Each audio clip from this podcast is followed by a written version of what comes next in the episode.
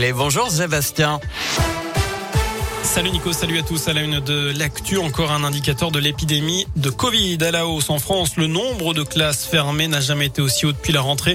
Plus de 4000 classes actuellement fermées, soit 0,8% des classes du pays, selon le ministère de l'Éducation nationale. Avant les vacances de la Toussaint, ce chiffre était trois fois inférieur.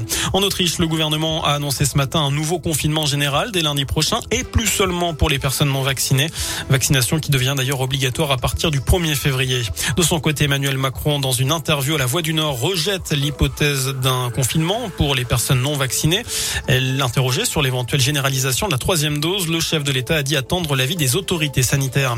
Et puis je vous parlais à l'instant de l'école, grève nationale aujourd'hui dans la fonction publique territoriale. Les animateurs périscolaires notamment sont mobilisés pour les salaires et les conditions de travail. Il y a eu par endroit des conséquences sur les cantines et l'accueil des enfants. L'actu également, c'est la vague de froid annoncée pour la semaine prochaine avec des températures négatives au réveil et de la neige en pleine en milieu et fin de semaine. Alors, est-ce que vous redoutez ce froid prévu? C'est la question du jour sur radioscoop.com.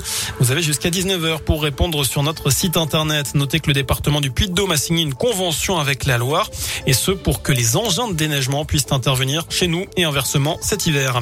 À retenir aussi cette annonce de la conférence des évêques de France, la création d'une commission de reconnaissance et de réparation. C'est dans le dossier sensible des violences sexuelle au sein de l'Église catholique de France. Cette instance aura pour mission première de reconnaître la parole de la victime et selon son souhait de faire médiation entre la victime et la congrégation concernée. Dans la région, une enquête pour violence en réunion sur mineurs ouverte après l'agression à Albertville d'une collégienne de 13 ans par des camarades. Ces derniers ont filmé et diffusé la scène sur les réseaux sociaux. On y voit l'adolescente de 4e se faire rouer de coups dans la rue par deux jeunes filles, tandis qu'une troisième enregistre la scène à l'aide de son portable. Les parents de la victime ont déposé plainte. Une seconde procédure est par ailleurs ouverte après la divulgation sur les réseaux sociaux d'une vidéo à caractère sexuel la mettant en scène. Cela a amené en mai à plusieurs gardes à vue. Le bad buzz autour de Colanta, la production a signalé à la justice des menaces de mort visant des candidats sur les réseaux sociaux après l'affaire de tricherie qui secoue l'émission. Le très populaire Théoura a été exclu pour avoir accepté de la nourriture donnée par des locaux. Des spectateurs accusent ses rivaux de l'avoir dénoncé. En foot, le retour de la Ligue 1, le choc Monaco-Lille en ouverture à 21h. Clermont reçoit Nice dimanche après-midi. Et puis, dernier match avant la trêve ce soir en basket pour la JAVCM sur le parquet de Denain.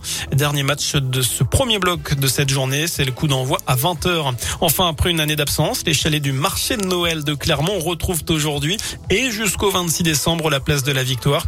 En 2019, il y avait eu 435 000 visiteurs, une manifestation qui n'a pas pu être organisée l'an passé. Vous pourrez découvrir 65 dont 30 nouveaux. Voilà pour l'essentiel de l'actu sur Radio Scoop. L'info de retour dans une demi-heure. À tout à l'heure.